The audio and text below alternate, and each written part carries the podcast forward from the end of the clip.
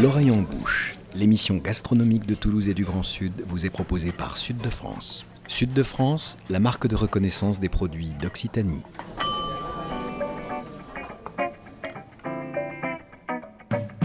Bonjour et bienvenue dans l'oreille en bouche, l'émission gastronomique qui met Toulouse et le Grand Sud dans ses casseroles et dans vos oreilles.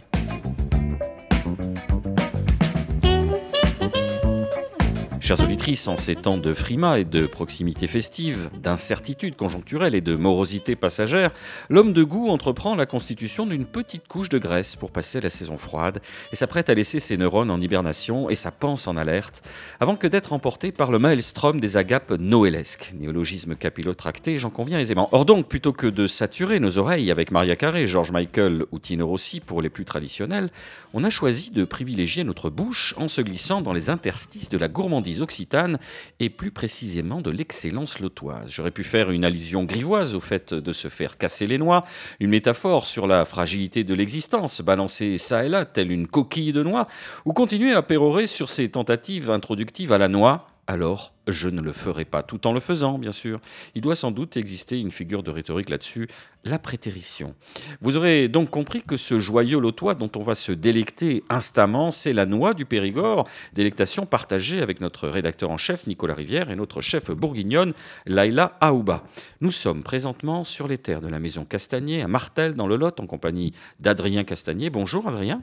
Bonjour. Merci beaucoup d'avoir accepté notre invitation. Nicolas, en cette toute fin d'automne, c'est à une balade en forêt que le thème et le lieu de cette émission nous invitent. Oui, a une promenade dans les tons profonds du Périgord, ocre, vert, noir, ceux de l'une des deux grandes noyeraies de France, l'autre étant située euh, dans le Dauphiné. Une promenade qui nous conduit aux confins de la Corrèze, de la Charente, de la Dordogne et du Lot, où nous sommes ici dans la partie kersinoise du Périgord, non loin de Souillac et du Cos.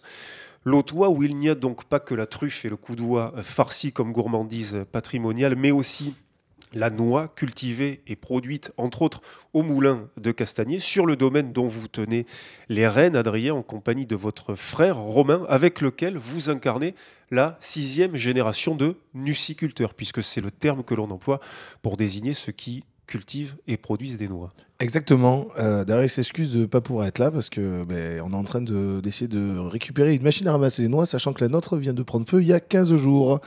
Voilà, mais donc euh, je représente le blason familial sans aucun problème, ainsi que là où c'est une noix du Périgord qu'on défend et qu'on aime. On va en parler, on va détailler tout ça, Adrien, mais racontez-nous quand même, on est un, petit peu surpris, comment on arrive à tenir six générations, six générations dans la noix, une passion vous anime, qui est transmise, le flambeau est transmis de génération en génération. Qu'est-ce qui se passe? Parce que c'est pas quand même un métier très facile, c'est un métier exigeant. Euh. Alors, je pense que comme beaucoup de personnes, on dit, on n'a pas forcément envie d'avoir la vie de nos parents, et euh, en fait, des fois, la vie nous ramène à avoir une vie qui ressemble. Euh, la noix, ça a toujours été développé aussi dans des fermes avec des polycultures, c'est-à-dire que nous, on n'est pas du tout comme les États-Unis ou, d'autres pays où on a 800 hectares, 1000 hectares de noyers, et on fait que ça. C'est quelque chose qui commence à arriver dans les dix dernières années, mais qui, qui malheureusement, avec le contexte actuel, on en reviendra peut-être, on, on en parlera tout à l'heure, mais n'arrivera pas. C'est-à-dire que voilà, c'était plutôt des petites fermes de 10 hectares, 15 hectares. Après, ça s'est mis à 20, 30, 40. Les plus gros du coin sont à 50. En Dordogne, on arrive à 100. Mais c'était pas du tout le cas actuel. Et pourquoi on arrive à la noix? Parce que, en fait, euh, mon arrière-grand-père, comme mon grand-père, avait noyers en plus. Ça, ça, rythmait la saison. C'est-à-dire qu'on faisait les veaux, les canards, les cochons. On, a eu, euh, on avait même de la vigne avant les noyers euh, sur la ferme et quelques noyers en plus. Donc on avait vraiment toutes ces cultures qui te riment l'année. Et après, ben, avec ce qui nous faisait manger, ben, tu favorises euh, quelque chose où tu es un peu le meilleur. Quoi. Et donc, euh, nous, ça a été la noix, où, euh, où mon grand-père a vraiment mis l'accélération en reprenant un moulin qu'il a restauré.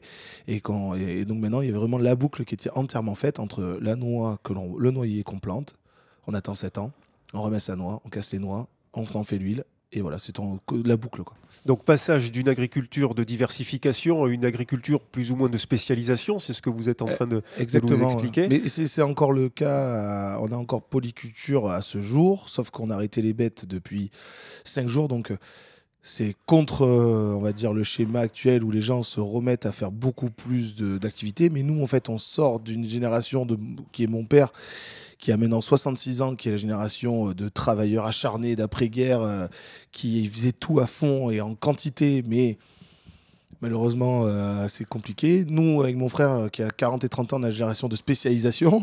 Et donc maintenant, on essaie de trouver un consensus pour que on essaie de proposer les meilleures choses. Donc maintenant, on a, on a réduit un peu la voilure, on essaie de faire mieux ce qu'on fait. On est tout en bio. Et après, on verra. Peut-être qu'un jour, on ramènera des brebis ou des cochons sur la ferme. Voilà, plus de bêtes pour l'instant, mais un petit peu de vignes. Et ça, on en parlera dans la deuxième partie euh, de cette émission. Comment on fait euh, pour passer, euh, vous l'avez dit, on lit entre les lignes, c'est assez symbolique de l'agriculture française, de l'aspect quantitatif à qualitatif. Il y a un niveau d'exigence, mais les produits en sortie sont un peu plus chers. il faut convaincre les anciens que c'est la bonne stratégie. La qualité, je pense déjà que c'est qu'en France, on est quand même un pays de gastronomie, il ne faut pas l'oublier. Donc on n'a jamais voulu vendre de mauvaises choses. On est, sur, un produit de territoire, donc on vend à son voisin, à son cousin, et, après on envoie à la ville, à Paris. Mais sinon, la plupart des choses, ça se vend aux proches, donc tu es obligé de faire quelque chose de qualitatif. Et puis les noix, ça triche pas, elles sont pas bonnes, tu as des aftes, et ça a tué notre, toute, notre, euh, réputation. Les gens, ah non, les noix, j'en veux pas, ça me donne des aftes. Alors on, on s'est amélioré, on a mis de l'industrialisation euh, professionnelle, enfin, s'est professionnalisé, on sèche mieux les noix, et maintenant il n'y a plus d'aftes, et, et on se spécialise. quoi. Voilà, justement, on va éclaircir ça tout de suite. Qu'est-ce qui donne des aftes quand on mange des noix? Alors, ce qui donne des aftes, en fait, c'est que la plupart des gens, ils ramassent leurs noix un peu trop tard. Elles sont au sol. Euh, le sol n'est pas préparé, c'est-à-dire que l'herbe est haute. Après l'humidité, hop, elles chopent des champignons. champignons, vous les mangez, clac, ça, votre palais, il est rempli de.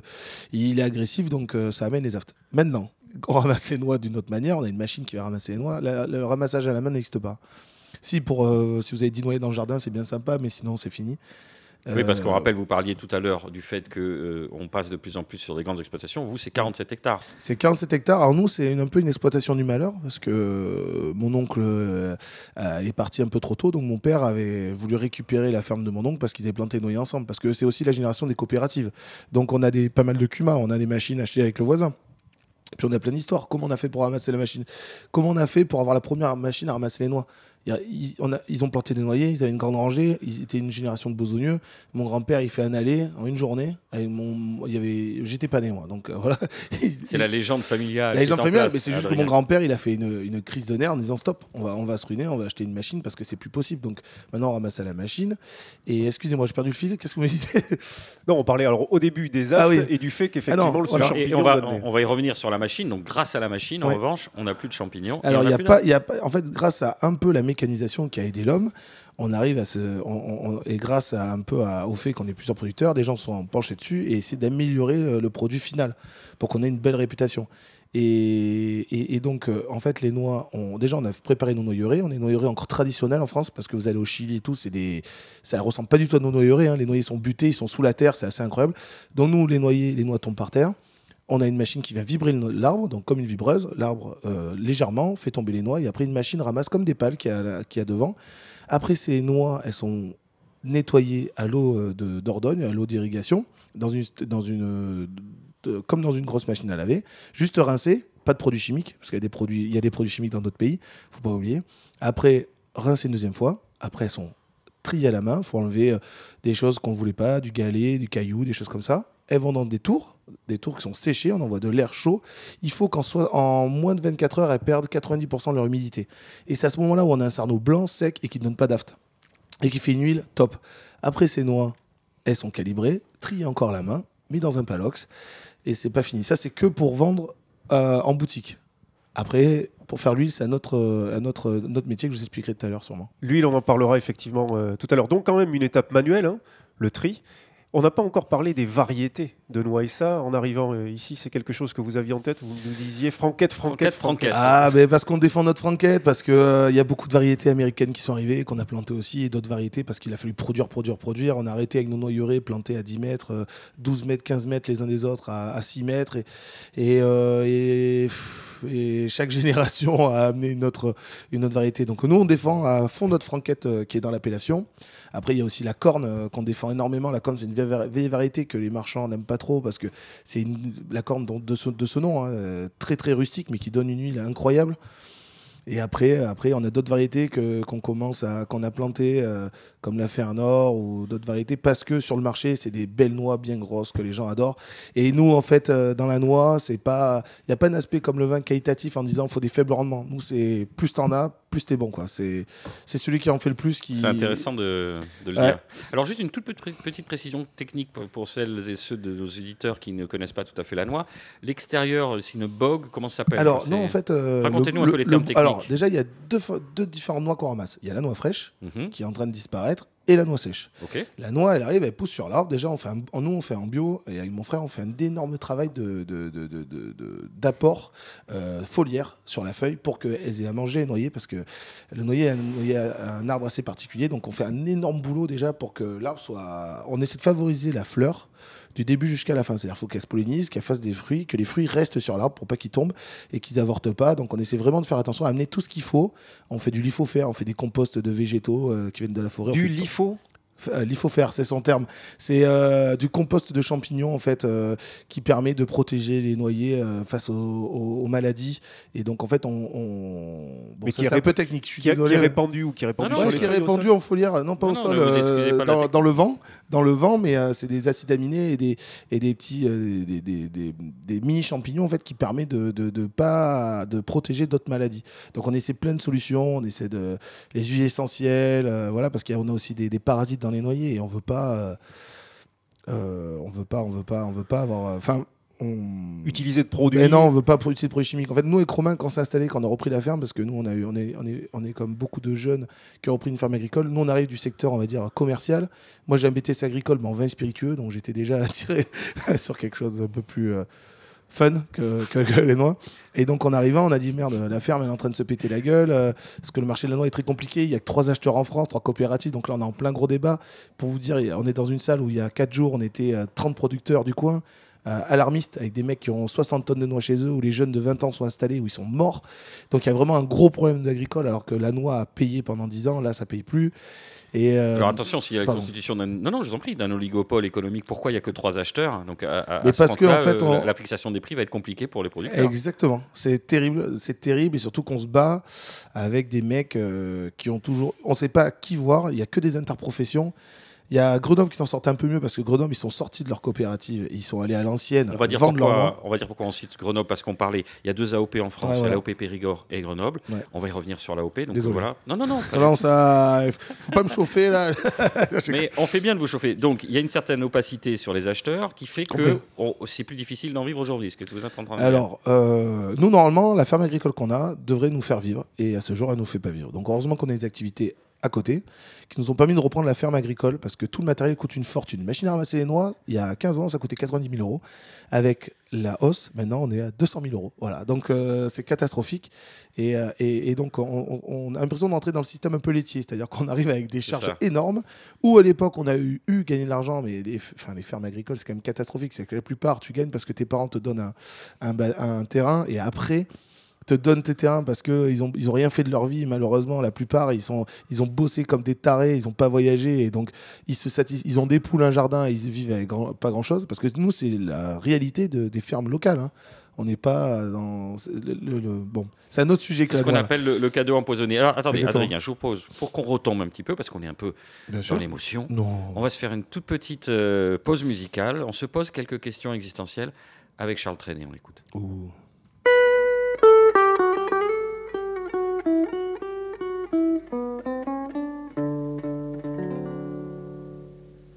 Une noix. Qu'y a-t-il à l'intérieur d'une noix? Qu'est-ce qu'on y voit quand elle est fermée? On y voit la nuit en rond et des plaines et des monts, des rivières et des vallons. On y voit toute une armée. Des soldats bardés de fer qui joyeux partent pour la guerre et fuyant l'orage des bois, on voit les chevaux du roi près de la rivière. Une noix. Qu'y a-t-il à l'intérieur d'une noix? Qu'est-ce qu'on y voit quand elle est fermée? On y voit mille soleils, tous à tes yeux bleus pareils. On y voit briller la mer et dans l'espace d'un éclair, un voilier noir qui chavire. On y voit des écoliers qui dévorent leur tablier, des abbés à bicyclette. Le 14 juillet en fête est à Rome au vent du soir. On y vois des robozois qui s'apprêtent.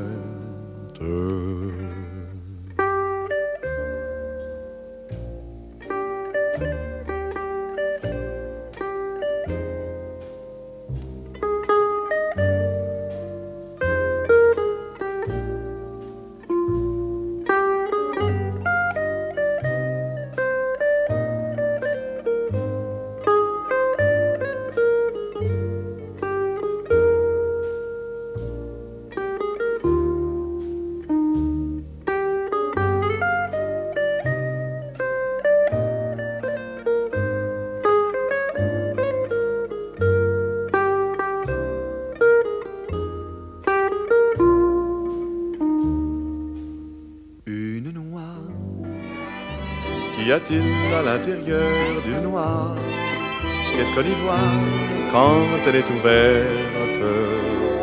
Quand elle est ouverte, on n'a pas le temps d'y voir, on la croque et puis bonsoir. On n'a pas le temps d'y voir, on la croque et puis bonsoir. Les découvertes.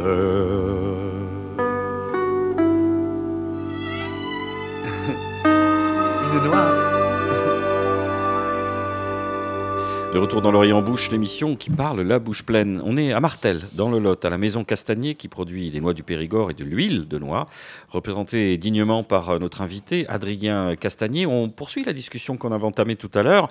Peut-être se définir un petit peu ce que c'est que cette appellation d'origine protégée euh, noix du Périgord, les, caractéristiques, les variétés. Expliquez-nous. Comme Alors, si on était des enfants de 8 ans. Alors, c'est très simple. En fait, traditionnellement, ici, donc, il y avait des noix partout. Et donc, euh, vu qu'on est que des petites fermes, on s'est rassemblés sur pas mal de départements. Donc, il y a le Lot et Garonne, le Lot, la Corrèze, la Dordogne et il y a même la Charente. Donc, ça fait beaucoup, mais en fait, c'est la même zone.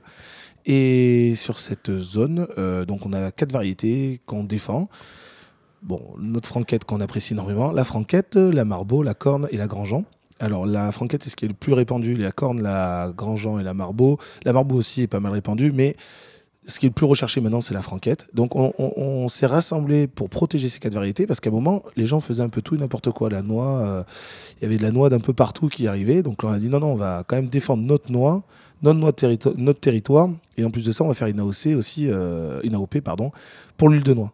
Pour défendre, parce que pareil, on va pas faire de, des, on va pas faire venir des noix de- des États-Unis là, pour faire l'huile de noix dans le moulin euh, avec une près de, de- de 1860. Il n'y a aucun intérêt. Donc on protège tout ça et, et on en est fiers et, et- et voilà. Donc la franquette représente aujourd'hui la majorité de la production en AOP euh, noix du Périgord. Et bien, c'est euh. un peu notre chouchoute parce qu'elle a été décriée, mais en fait, si on regarde les, les- les chiffres, entre guillemets, c'est quand même une des noix qui a les meilleurs rendements. Ça, ça, elle va pas faire des grands scores, mais elle est toujours pareille. Donc, qu'il fasse chaud, froid, euh, qu'il gèle ou pas, il y a toujours de la franquette. Donc, elle est vraiment ancrée dans notre territoire et elle est, elle est appréciable parce que le, le goût, est elle a un cerneau qui a un goût incroyable. Elle est rustique, la, la- la coquille n'est pas trop épaisse et donc elle est vraiment aimée de, de- de- de tout le monde. Quoi. Ici, vous commercialisez des noix sèches, en cerneau également? Oui. Est-ce que vous en commercialisez fraîches On peut imaginer. Alors, le... marché de la fraîche est en train de se péter un peu la gueule, mais c'est quelque chose qui nous a permis de vivre quand même un bon moment. C'est-à-dire que ça a fixé le prix de la noix et ça te permettait de commencer à ramasser les noix avant d'être dans le feu. Parce qu'après, dès que les noix, il faut les ramasser, qu'ils soient mûrs, il faut qu'elles restent le moins de temps possible par terre. Donc là, après, c'est la course. Donc, c'est machine, vibrer et il faut regarder euh, les, les créneaux météo. Je me rappelle de saisons où on ramassait les noix où c'était pas beau, hein, où euh, il pleut, ça glisse, t'as les feuilles.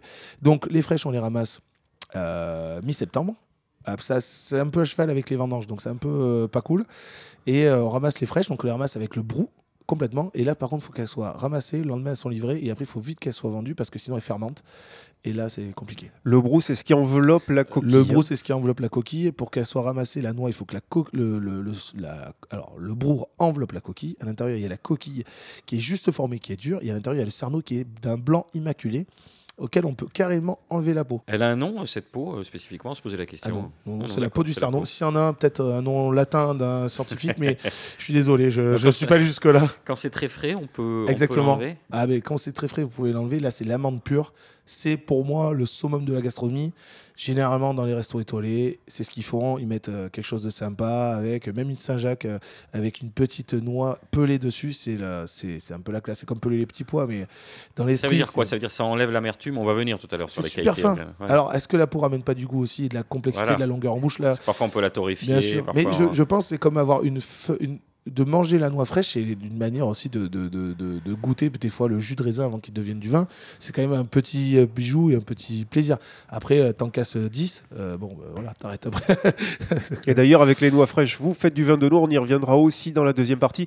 Le brou de noix, juste un petit écart, c'est ce qui a servi à Pierre Soulages pour la première partie de ses œuvres, les fameux brous de noix. Une fois broyés, on peut s'en servir de manière tinctoriale. hein, En, euh, en fait, la noix, euh, dès qu'elle pousse, on va dire dès, le, enfin, dès qu'on a les feuilles et tout, à partir de juillet, normalement, la- même de juin, c'est à partir de juin, parce que normalement, le vin de noix se fait quand la noix n'est pas construite, c'est-à-dire qu'il faut prendre la noix, il faut pouvoir la péter, euh, pardon, la percer avec une, une aiguille, et c'est là où on la broie et on fait le vin de noix. Et après, le brou, on l'utilise pour teindre, peindre, et, et alors il y a un proverbe qui dit que mon père répète souvent. La seule chose qui se perd dans la noix, c'est le bruit qu'elle fait quand on la casse. Donc, ça veut dire qu'on peut vraiment utiliser les feuilles, le verre et la noix tout au long de, son cycle.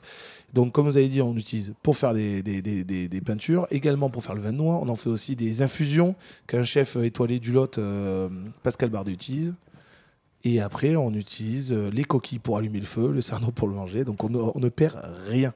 Et le brou s'enlève naturellement dès que la noix est fraîche, en fait. Donc, ça veut dire que dès que la noix est sèche, elle va s'ouvrir. Et souvent, c'est une petite pluie qui amène ça d'un effet naturel. Et là, boum, elle s'ouvre toute seule, la noix tombe, et là, champion du monde. C'est beau, comme vous le décrivez, euh, Adrien Castagnier. Alors, hormis la vente de noix, vous fabriquez, vous l'avez dit, euh, de l'huile de noix. Le moulin a été remis en fonction par votre grand-père, c'est ça? Ouais, exactement. Une cinquantaine d'années, ce qui n'est pas loin. hein. Bien sûr. À l'origine, c'était une, meule tractée par un animal. Exactement, c'était des, moulins de, sang, euh, je crois qu'on appelle ça. Et en fait, pareil, l'histoire de, l'huile, c'est que souvent, il y a des personnes qui ont une nostalgie de leur passé. Et mon grand-père te raconte qu'à l'époque, tous les 3 km, il y avait un moulin à huile de noix. Et là, papy, il a dit j'aimerais, euh, pardon, j'aimerais bien euh, refaire de l'huile comme on avait à l'époque. Et puis, ils ont toujours des souvenirs d'après-guerre avec le tourteau, parce que le tourteau, on a un résidu quand on finit de faire l'huile de noix qui est très riche en protéines, que beaucoup de gens ont encore ce souvenir et ils sont émus quand ils le goûtent. Et nous, on l'utilise en cuisine aussi dans le, dans le restaurant. Mais euh, donc voilà. Alors le tourteau, c'est après avoir pressé. On va remonter un petit peu les étapes des différents procédés qui permettent d'obtenir de l'huile de noix. Alors, je, peux, je, refais je fais l'explication de où vous voulez. De- Alors, On a la noix. Comment on fait l'huile? Voilà, exactement. Alors, on a la noix déjà, on arrive, on a des belles noix qu'on a cassées et dénoisillées. C'est cassé comment? Alors, alors, 90% des gens qui font de l'huile de noix dans notre moulin, c'est ramassé, c'est cassé à la main. Parce Au maillet, Au maillet. Mais en fait, il y a plein de gens, ça s'appelle les veillées. C'est-à-dire qu'à l'époque, euh, quand il n'y avait pas de télé, on appelait les voisins, on ramassait les noix ensemble, boum boum, un petit maillet, on cassait les noix. On on bitchait buvait. un peu, on disait du mal. Ah, je pense. Alors, je sais pas si on venait du voisin, mais en tout cas, on se rencontrait et on discutait. Alors, ce qu'on fait plus beaucoup maintenant, à part euh, dans des lieux de, convivialité, où euh, voilà, donc on casse les noix et on dénoisit et on veut que l'amande.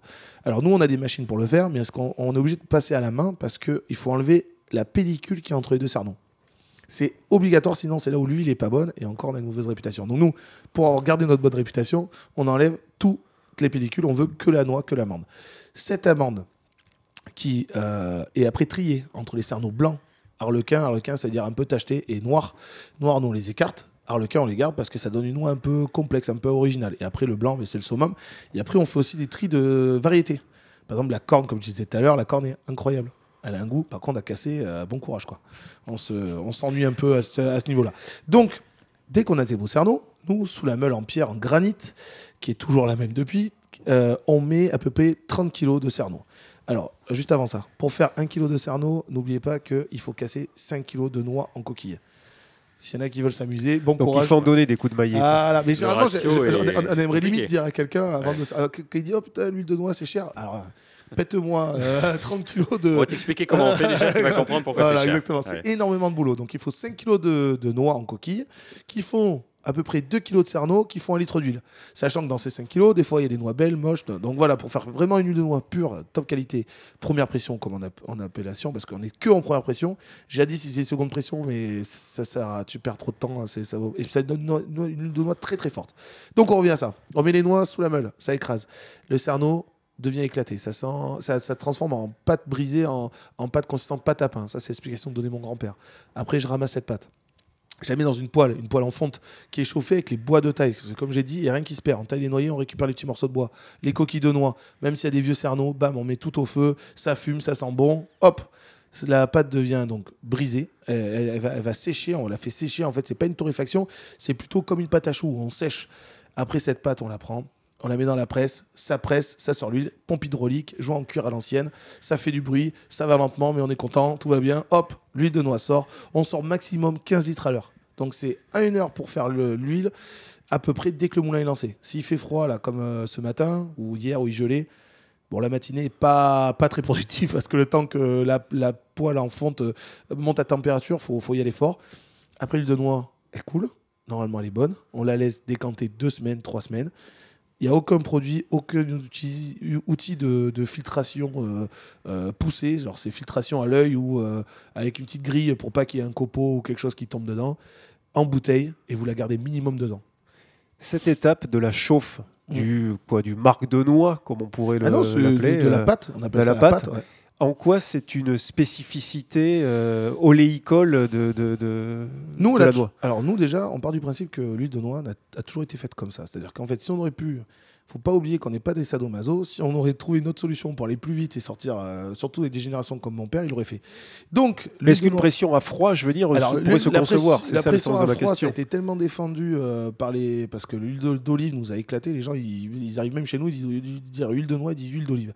C'est pas grave, on le respecte. On n'est pas, voilà, il y a pas de Vous n'avez pas trop le choix, vous êtes le petit Non, poussé. ah, on, est, on, est, on est ridicule, nous. Euh, on est ridicule, mais euh, généralement, quand on goûte, euh, on renonce les épaules. Euh, donc, sur ces belles paroles, l'huile de noix pressée à chaud a toujours été faite comme ça, parce qu'avec les presses anciennes, on peut pas sortir, on peut pas extraire l'huile. Et l'huile qu'on sort n'a pas été déshydratée, ce qui fait pas enlever un peu d'eau, ce qui fait qu'elle n'est pas concentrée et qui, qui fait qu'elle est très douce, mais d'une douceur qui fait que nous, c'est pas. Moi, ce que j'aime, c'est cette phrase on dit quand on met de l'huile de noix dans une salle, généralement, alors c'est un papy qui m'avait raconté ça, j'avais adoré cette histoire. Il dit quand j'entre à la maison, quand ma femme fait une salade, je le sens dès que je rentre dans la cuisine. C'est-à-dire que quand tu mets une huile de noix avec deux trois lardons et une frisette comme on mange en entrée, et ben toi, ça exulte toutes les odeurs et ces sensations-là, ben, à froid, moi, elles m'ont jamais donné. Donc, on part du principe que on, a toujours appris à faire comme ça. Et donc, pour nous, c'est pressé à chaud, mais après, on n'est pas là pour la torréfier. On veut pas d'une huile de noix cramée. On veut une de noix. Pour moi, la chauffe, c'est un peu comme un onologue ou un vigneron. C'est sa façon de, donner une, colonne vertébrale à son, à, son, à son huile. C'est-à-dire qu'en fait, chaque, mon frère fait l'huile, moi je fais l'huile, je le remplace de moins en moins parce que j'ai un autre métier à côté, mais euh, souvent j'ai fait l'huile euh, 10 ans. euh. Le but, c'est qu'on on, on met trois personnes, on fait pas la même huile. On a appris tous la même manière, mais on a trois façons de la faire. Et on essaie de la faire du même style. Mais en fait, c'est chacun donne son dosage et essayer de, de faire avec sa, sa noix qu'il a devant, parce qu'avec les différentes variétés, quand est-ce qu'elles ont été cassées, t'as jamais la même chose. Donc on fait que des passes de 30 kilos et à chaque fois, on remet en jeu un goût. Ça veut dire qu'à l'aveugle, vous êtes capable de dire ça c'est mon frère qui l'a fait, ça c'est moi qui l'ai fait? Non, non, mais peut- peut-être avec mon père, si, parce que mon père, il, est- il a tendance à laisser un peu trop chauffer, mais Nicolas. Donc la chauffe, on a bien compris, c'est un intérêt gustatif et non pas purement technique d'un point de vue oléicole. en fait, ça s'appelle surtout un savoir-faire. C'est que nous, on a appris comme ça. Voilà. Il y a des choses, des fois, euh, On, on, applique on la, on applique la recette familiale. Ouais. Chez vous, vous parliez de nuances de goût. Il y a médium, équilibré, fruité. Alors, Voilà, il y a, il y a toute une gamme. hein, Alors exactement, parce qu'on a gardé en fait, euh, mon grand-père, il a fait lui jusqu'à 85 ans, 86 ans encore. Là, il a 94 ans, il fait encore son marché, donc l'huile de noix conserve, Euh, sûrement. Clairement. en plus de ça, Nous ne voyons pas d'autre explication. Ah, Comme le gras de canard et doigts. hein, mais- Eh ben, vous voyez qu'on est bien portant et j'ai fait une prise de sang, tout va très bien. Alors on peut Euh, pas le voir parce qu'on a la radio, Bon, on fera, une, c'est moi le cas, mais on fera une photo de vous. hein. Merci si vous Nicolas. et, et- et donc, euh, donc euh, non, non, le, le, le- qu'est-ce qu'on disait? On raconte des bêtises là. Euh, c'était très bon pour les, la santé. Les trois qualités, les trois spécificités d'huile équilibrée. On a euh, gardé celle de mon grand-père à l'époque qui est mis en place parce que. Et en fait, il faudrait dire. Ouais, c'est équilibré. Medium, c'est la meilleure qualité qu'on a. Alors que. Parce qu'on a eu les médailles d'or à Paris qui est faite à majorité de cornes. Mais on a aussi la fruitée parce que c'est. En fait, l'équilibré. Pour, pour être plus simple, c'est des cerneaux plutôt harlequins. Donc ça veut dire que c'est l'huile de noix de consommation commune euh, qui, est, qui, euh, qui est, moi, pour moi, j'a- j'a- j'apprécie énormément. C'est-à-dire qu'on la met sur un fromage, sur ce que vous voulez. C'est top. La fruitée, c'est un peu plus une huile de noix de gastronomie. C'est un peu plus fin. Le cerneau est blanc. Elle est, elle est chauffée un tout petit peu moins, donc elle est, elle est toute douce et elle, est, elle va très bien aussi avec du poisson. Et après, la médium, on essaie de mettre, dès qu'on a des lots de cerneau incroyables, euh, on met ça dans notre top qualité. Il y a beaucoup de cornes en étant honnête à l'intérieur. Et, et voilà. Allez, pause pipi pour les uns, pause clope pour les autres. Vous avez précisément 4 minutes et 5 secondes de récré avant de nous retrouver pour la suite de l'Orient en bouche.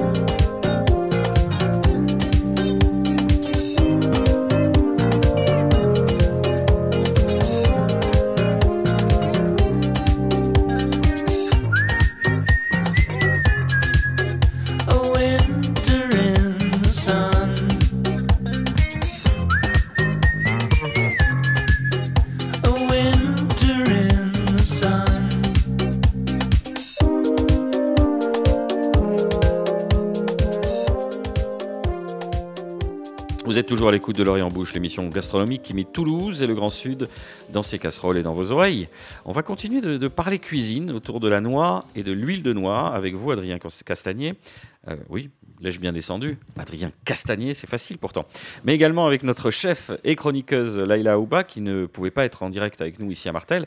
C'est la raison pour laquelle Nicolas Rivière, vous l'avez bigophoné en cette émission. Oui, Laïla, qui, euh, dans les cuisines du restaurant Le Soleil à Savigny-les-Beaunes en Bourgogne, utilise notamment les noix et l'huile de noix de Philippe Maillard, producteur euh, basé à côté de, de Souillac. Je voulais tout simplement savoir quel est ou quels sont les usages que Laïla fait des noix et de l'huile de noix lorsqu'elle est au fourneau. On l'écoute. La, la plupart du temps, c'est pour accompagner euh, des salades, notamment euh, les endives, noix, ça va trop bien ensemble. Et ce que je fais, c'est que vu qu'on reçoit les, les noix de Souillac, on les ouvre, euh, enfin Lola casse les noix et je, je les torréfie en fait souvent juste avec une pointe de sel. Et je me prépare mon petite, ma petite boîte de noix prête à venir donner du croquant. La salade d'endives avec des agrumes, parce que c'est la saison, donc endives, agrumes, noix. On peut avoir un petit peu de ricotta ou quelque chose, une, base un peu euh, lactose qui va aller aussi avec. Et euh, en parlant de base lactose, bah, du coup, il y a un plat qu'on fait en ce moment. Enfin, un plat, c'est une petite assiette de bar à vin. C'est un chèvre frais que l'on sert avec une, euh, un- une cuillère de miel de sarrasin et de l'huile de noix de ce même producteur, en fait, avec des noix torréfiées au-dessus du chèvre, avec une pointe de sel encore pour euh, venir un peu, euh, enfin, sublimer un peu plus euh, le côté miel, sucre, noix. En fait, on a vraiment, ça fait un, ça fait, ça monte, ça descend dans les saveurs, c'est assez intéressant. Oui, on peut imaginer qu'on a un plat tout en douceur, comme ça, entre la fraîcheur du, du fromage de chèvre, effectivement, la rondeur, bien évidemment, euh, du miel, et puis, euh, et puis ce côté enveloppant aussi, quand même, de, de l'huile de noix, bien évidemment. Euh. Oui, et ça me, ça me rappelle un autre plat aussi qui, euh, qui est de saison en ce moment, c'est de faire des, je pense que tout le monde peut le faire chez, chez soi, c'est euh, des brocolis à la vapeur. Et donc en fait, on met, on met un, un peu de sel sur les brocolis, on les cuit à la vapeur euh, légèrement, enfin on garde encore euh, le côté, la texture du brocoli. Et à la sortie en fait de la cuisson, on zeste ou on met un jus de citron et de l'huile de noix aussi. Et avec des noix, l'association est très belle aussi, la noix et les brocolis, ou euh, les choux de Bruxelles. Et vous disiez, Laïla, que euh, les noix, vous les torréfiez. Qu'est-ce que ça apporte, cette, euh, cette torréfaction euh, des noix? Ben, en fait, étant donné qu'on ne pèle pas la petite peau, en fait, ça fait que ça ramène un petit euh, le côté fumé en fait sur l'extérieur de la noix et on garde la noix fraîche. Donc c'est intéressant. Et pour revenir sur l'huile de noix, donc vous l'avez dit, qui s'utilise essentiellement en salade parce que c'est une huile qui est quand même puissante en goût, qu'on pourrait peut-être un petit peu comparer à l'huile de sésame par exemple. C'est une huile qu'il faut vraiment savoir utiliser, doser, euh, voilà, en faire un usage parfois peut-être parcimonieux. Oui, exactement. Donc le chèvre qui va amener une acidité aussi, la fraîcheur et l'acidité, et puis le, le miel. Et sur un plat, par exemple, si on veut assaisonner avec de l'huile de noix, il faudrait du jus de citron, effectivement, pour venir un peu contrebalancer cette force. Et ne pas, ne pas, on va pas arroser comme on le ferait avec de, de l'huile d'olive, effectivement. Est-ce que c'est une huile qui peut s'utiliser dans un autre usage que celui des salades ou de l'assaisonnement au sens général Est-ce qu'on peut un petit peu cuisiner avec et essayer de s'amuser à, la travailler quoi? Je ne sais pas trop si on peut la cuisiner en termes de, chauffe, en fait, de la chauffer. Ça, je ne, je ne saurais pas dire, mais je ne pense pas. Par contre, on pourrait, tout comme l'huile de sésame, l'utiliser pour des bases de sauce, en fait. Et du coup, on peut imaginer qu'on fasse, en fait, euh, par exemple, une, euh, on va faire un pesto de noix. Et ben, on pourrait imaginer de mettre un petit peu d'huile de noix. Donc, je pense en condiment, ça pourrait marcher. En cuisson, je ne saurais pas dire vraiment. Par contre, l'huile de sésame, je sais qu'on peut l'utiliser en cuisson. Enfin, le- les Japonais l'utilisent en, en chauffe, euh, enfin, la font chauffer aussi. C'est l'une des, des fois où on regrette de ne pas avoir de caméra, parce qu'Adrien Castagnier, notre invité, regardez, écoutez religieusement. On pouvait lire, alors non, qu'on ne se connaît pas suffisamment pour euh, pouvoir défricher, euh, déchiffrer pardon, vos expressions faciales, mais vous étiez particulièrement concentré. Alors il y a plusieurs questions. Est-ce qu'on peut chauffer euh, l'huile de noix? Alors déjà, je veux revenir sur. euh, non, non, non. Genre, il a pris des notes non, dans non, sa tête. Non, non, c'est très très bien euh, ce qu'elle dit là, sur les noix qu'elle fait torréfier. Nous, on utilise beaucoup ces noix. Ça, vous prenez des cerneaux de noix et vous les faites juste chauffer au four. Vous les faites, juste, pardon, excusez-moi. Vous prenez vos noix et vous les faites juste chauffer au four. Et en fait, ça donne un, un twist à tous vos plats. C'est-à-dire que vous arrivez, vous faites griller un poisson à la poêle tranquillement, une mousseline, là, on est en quoi? On est en plein mois de décembre. Du pané, vous mettez des noix torréfiées dessus, ça, ça relève tout, c'est génial. L'huile de noix ne se sert pas que pour les salades. Et moi, j'aime bien avec du vinaigre de vin. Je préfère vraiment avec du vinaigre de vin parce que je trouve que chaque fois, quand on met deux choses de à peu près de la même région, parce qu'ici il y a quand même plus de vinaigre de vin que de citron à ce jour, peut-être pas dans le futur, ça va bien ensemble. Après, elle peut s'utiliser à chaud, mais en fait pas tellement. Faut pas faire chauffer. C'est-à-dire que ma grand-mère, elle avait ça devant les mains, donc elle cuisait euh, certaines choses à l'huile de noix, mais ça marche pas. À plus de 100 degrés, ça marche pas. Par contre, des petits poissons, des tout petits cétos, vous mettez dans la farine. Euh, Juste deux petites secondes et vous faites saisir tout doucement parce que c'est à moins de 100 degrés à l'huile de noix. Je vous promets que ça me tarde euh, de la rencontrer, de lui faire goûter avec grand plaisir. Mais, euh, mais sinon, c'est très bien ce qu'elle dit. Le rendez-vous est pris, Adrien Castagnier. Nicolas Rivière. Dans la première partie de l'émission, vous avez évoqué évidemment les salades, hein, l'assaisonnement, l'huile de noix. C'est vrai que sur des salades de caractère, roquettes, pissenlit, etc., l'huile de noix, c'est quand même le combo euh, presque idéal, peut-être plus que l'huile d'olive. hein, Bien euh, sûr. En fait, moi, je, hein. je trouve honnêtement, alors parce que je, dans mon cursus, je suis quand même restaurateur et j'ai fait les hôtelier, je trouve qu'il y a des huiles pour les saisons. Et il faudrait aussi suivre ça. C'est-à-dire que l'huile d'olive l'hiver, je trouve qu'elle n'a pas forcément d'intérêt. C'est mon avis. Par contre, l'huile de noix l'hiver, qu'est-ce que c'est bon Avec du butternut rôti et tout, à la dernier moment, dans un velouté, vous mettez au dernier moment un coup d'huile de noix, ça assaisonne tout. Une belle viande, même une viande grillée, vous faites une viande grillée entre copains, il en reste le lendemain, boum, un petit coup d'huile de noix dessus. Je vous promets que là, ça va, ça va, ça, ça, ça- ne peut que plaire quoi. Et même avec le fromage, en assaisonnement, il y a une recette assez connue ici, c'est la cocotte de rocamadour. C'est-à-dire que c'est une crème épaisse, style mascarpone, un petit rocamadour au four à 180 degrés, des noix dessus, et à la fin, vous mettez un peu d'huile de noix. Et ça, je pareil, c'est la star des apéritifs. Et pour faire un clin d'œil à nos amis qui vivent dans le Dauphiné, c'est vrai que les lyonnaiseries, par exemple, ou toutes les charcuteries un petit peu chaudes ou tièdes peuvent se, se servir, s'assaisonner avec une belle moutarde, une belle huile de noix. C'est vrai que là aussi, ça compose un couple un couple relativement C'est un- parfait. C'est un, véritable condiment, bon pour la santé, bon pour. Enfin, je, je- je- je- j'aimerais vraiment qu'elle soit plus présente encore sur les tables. Et elle est assez. On a, on a cette chance qu'avec notre petit moulin. D'ailleurs, je, je rebondis aussi sur euh, Monsieur Maillard, qui est un très bon client à nous et qui fait d'excellents produits parce que c'est nous qui lui faisons l'huile et les noix qu'il nous apporte sont top. Donc c'est normal que ça se passe très bien là-bas parce que ça, c'est, c'est grâce à des Et on producteurs promet comme ça. qu'on ne le savait pas. Et non, C'est mais ça m'a, ça m'a Donc, fait rigoler. Laïla a, a un bon sourcil. elle a un très bon sourcing, euh, donc je tenais à, à la soulever parce que c'est grâce à des personnes comme lui qui font bien leur travail qu'on a une bonne réputation pour l'huile de noix. Mais qu'elle se régale, qu'elle en mette partout, surtout à Savigny parce que normalement avec le pinot noir euh, ou le chardonnay, ça devrait bien se passer. euh. Leïla a évoqué le pesto de noix. Ça, ça nous renvoie à une recette que j'avais évoquée dans une émission, enfin une préparation que j'avais évoquée dans une émission consacrée à l'ail. C'est l'aillade toulousaine, où effectivement, dans un mortier, on broie euh, de l'ail, on broie effectivement des cerneaux euh, de noix, on y ajoute euh, du persil si l'on veut, sel, poivre et puis de l'huile de noix. On vient manier tout ça. Et euh, ça se sert en général sur de la volaille, blanc de poulet. Ça, ça s'accommode très bien là aussi avec tout ce qui est viande blanche. Tout ce qui est automnal, moi je vous promets, demain vous me faites une salade, que ce soit une salade de carottes ou que ce soit des lentilles. Nous on utilise beaucoup ça au restaurant, on fait des sauces vierges. D'ailleurs j'entendais raconter ça, mais c'est exactement pareil. Persil, huile de noix, échalote, euh, sel, poivre, assaisonner ses vinaigrettes, c'est super important. Et après, ma mère a rajouté ça et je trouve ça excellent. On le fait au restaurant, ça cartonne. Un petit œuf dur. On oublie de lier les vinaigrettes à l'œuf dur. Et là, vous arrivez, vous prenez ou un brocoli ou du poisson et vous mettez ça et du vinaigre. Pas de citron. Non, je rigole. le citron, c'est bien l'été, pas l'hiver.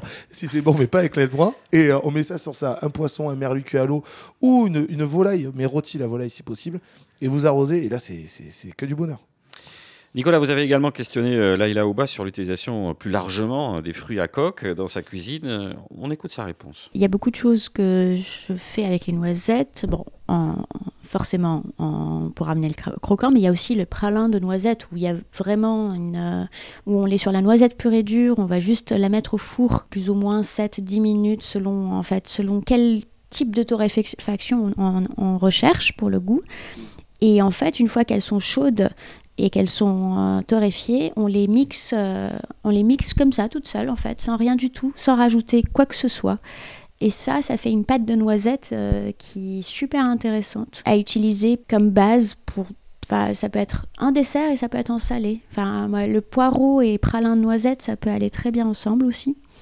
Euh, mine de rien, mais enfin, voilà, les noix, les, les amandes, les noisettes sont. Et même, je vais dire, même euh, les graines de tournesol. euh, Enfin, il y a, beaucoup de choses à faire euh, avec les, fruits à coque. J'aime beaucoup.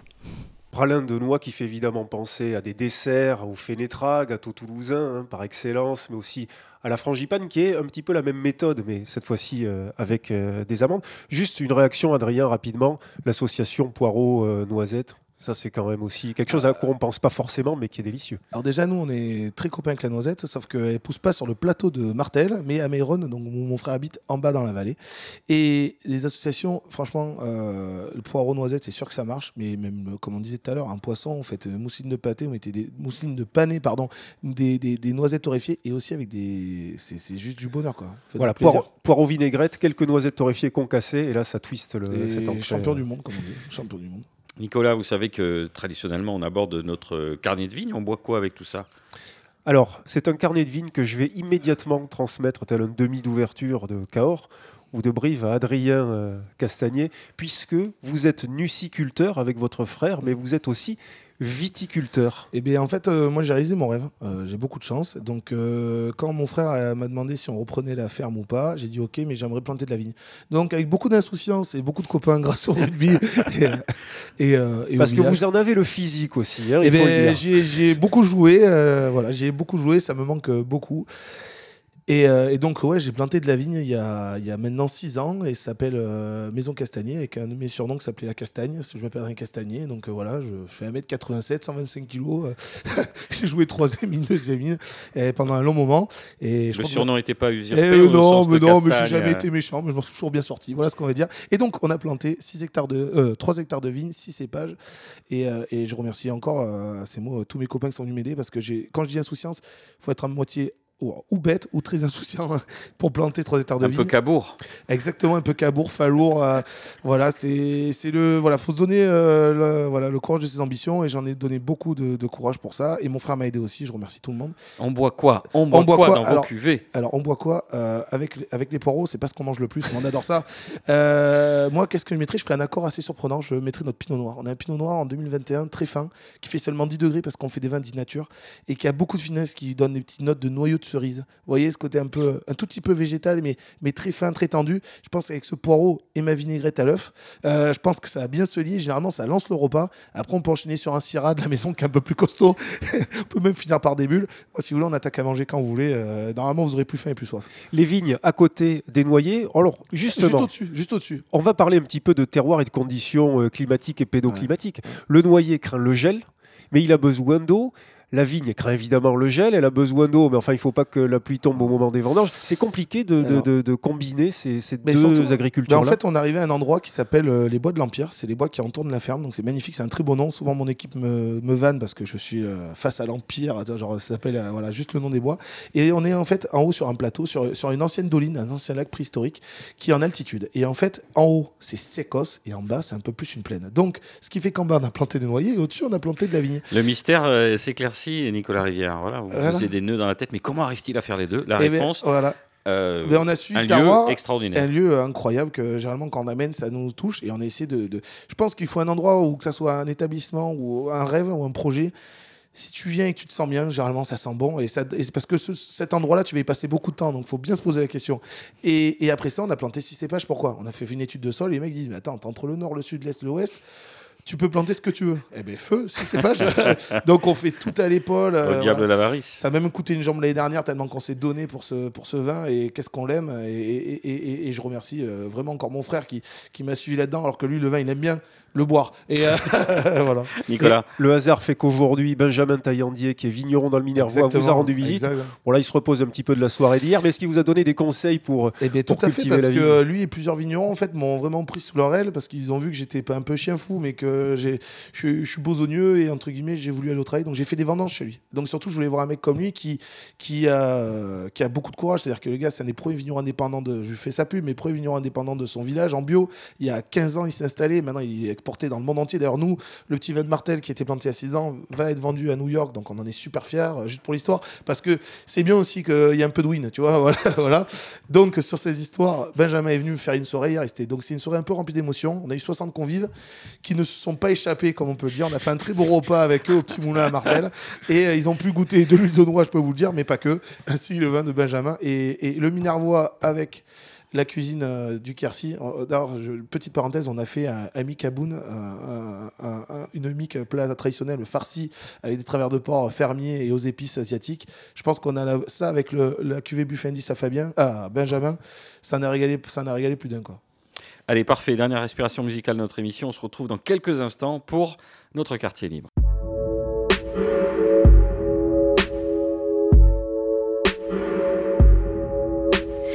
Oui, oui, dis-moi oui, avant qu'il ne soit trop tard. On n'a plus 20 ans, on sera bientôt une vieille histoire. Vivons maintenant,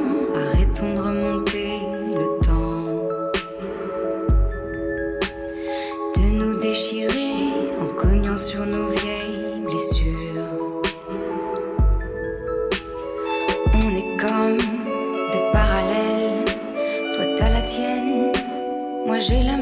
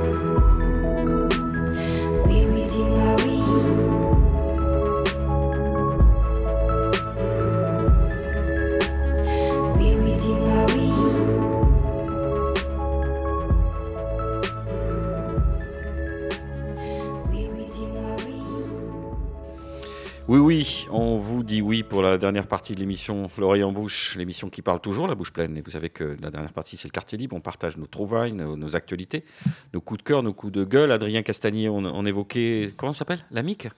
Ah, la mic ou, euh, ou la mic, euh, c'est la mic. C'est quelque chose qui est. Alors, si vous voulez vous intégrer dans le coin, vous dites que vous aimez ça et tout ira bien. C'est-à-dire que c'est quelque chose où ma compagne bordelaise elle est arrivée, elle dit qu'est-ce que c'est ça? C'est du. Enfin, ils mangent de la lamproie, hein, donc ils vont se calmer, les Bordelais. Exactement, exactement, exactement.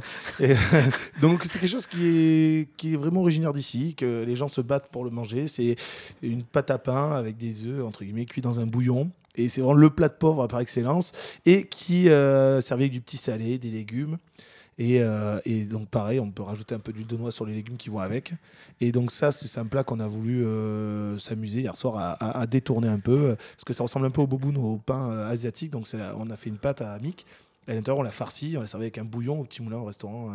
donc que j'ai au petit moulin à Martel. Donc voilà. Et d'ailleurs qu'on a ouvert ce, ce nom n'est pas n'est pas n'est pas choisi Oui, par hasard. C'est-à-dire que ben voilà, on parlait tout à l'heure de réaliser ses rêves. Moi, je sortais de mes études à Bordeaux. Et, euh, et euh, j'étais avec ma copine, je travaillais dans un bar à vin, j'ai dit tiens on va rentrer au village et faire de la pub pour mes parents. Ils bossent super bien, ils sont à 3 km du village, personne, enfin il y a moins de monde qui va. Je vais faire une boutique. Et je lui dis on, va, on verra la petite boutique et on servira une assiette de charcuterie. Et puis maintenant, Ça a 9 ans après, euh, ouais. ça a pris beaucoup d'ampleur. Voilà. ça a pris beaucoup d'ampleur, mais, mais à chaque fois, ça a été fait, euh, comme on dit, avec le cœur. Et donc, c'est pour ça que ça s'appelait Le Petit Moulin. On fait la pub pour l'huile de noix. Vous installerez, vous allez goûter l'huile de noix. Donc, on défend vraiment. Voilà, généralement, même l'équipe qui bosse avec moi, ils en ont, ils en ont marre qu'on fout des noix partout. Mais voilà, généralement, t'es allergique aux noix. Bon, mais bonne journée, au revoir, t'as rien à faire ici. Allez, Adrien, quand même un petit mot pour votre maman. Un plat de l'enfance, quelque chose que vous avez envie de partager, quelque chose qui tient, qui tient au corps et au cœur. Euh, mais je crois que c'est la mic. hein. La mic, euh, la mic, euh, la mic, malheureusement. Mais tout le monde arrive le dimanche, tu manges la mic. Le soir, tu la fais griller, tu la sers avec du foie gras poêlé, de la confiture maison. Et c'est. C'est du plat, il y a plein de plats, mais ce plat, c'est les plats incroyables. Et puis après, le confit de canard, les patates sautées, parce que ma mère a fait le restaurant pendant 30 ans, mais c'est tous ces plats du coin. Mais surtout, la mic. Je pense que tu peux traverser dans le monde entier. Il y a sûrement d'autres pays qui doivent le faire parce que c'est le plat de pauvre par excellence. Mais c'est le plat euh, d'affection par excellence. voilà. Alors, la question qui reste en suspens, est-ce que finalement votre compagne bordelaise a fini par s'intégrer? Est-ce qu'elle aime ça maintenant? Eh bien, euh, déjà, elle a des aptitudes à aimer quand même tout ce qui était gastronomique et viticole, donc euh, il y avait tout pour qu'on s'entende. Et la mic, euh, elle apprécie. Mais je pense qu'elle apprécie aussi les choses qu'il y a autour, parce que ça se trempe dans de la confiture. Le soir, généralement, une mic grillée avec un foie gras poêlé dessus. Faut Ah, quand même ça être. fait le job, ça, hein. ça, ça permet de de, de, de, de plus avoir faim. Voilà. oui, et puis, et puis votre mère avec les pommes de terre sautées et le confit d'oie qui nous emmène du côté de Sarlat, finalement, euh, fait un, bout de chemin jusqu'à Bordeaux pour, euh, pour Exact- des noces. euh, Exactement, c'est ça qui, c'est ça qui est, qui, qui- qui est assez marrant. Mais, mais euh, on est quand même dans, un, on est quand même dans un endroit quand même, faut, faut, faut le dire, on, est, on, est, on, est- on a beaucoup de chance quoi. Que ce soit pour manger ou pour boire, pour les forêts, les arbres, les légumes. Enfin, moi, je, je suis toujours été amoureux de ma région, mais c'est pour ça qu'on est revenu hein, il, y a, il y a 9 ans déjà. Mais c'est c'est- c'est- c'est- c'est quand même Un resto tous les trois ans. Non, non, là c'est fini, j'arrête, j'arrête, j'arrête. Non, mais le Donc dans, petit 12 moulin, ans- dans le- trois ans, c'est quatrième resto. ah, non, mais là, on va essayer de se stabiliser. Euh, moi, j'ai 31 ans, tout va très vite.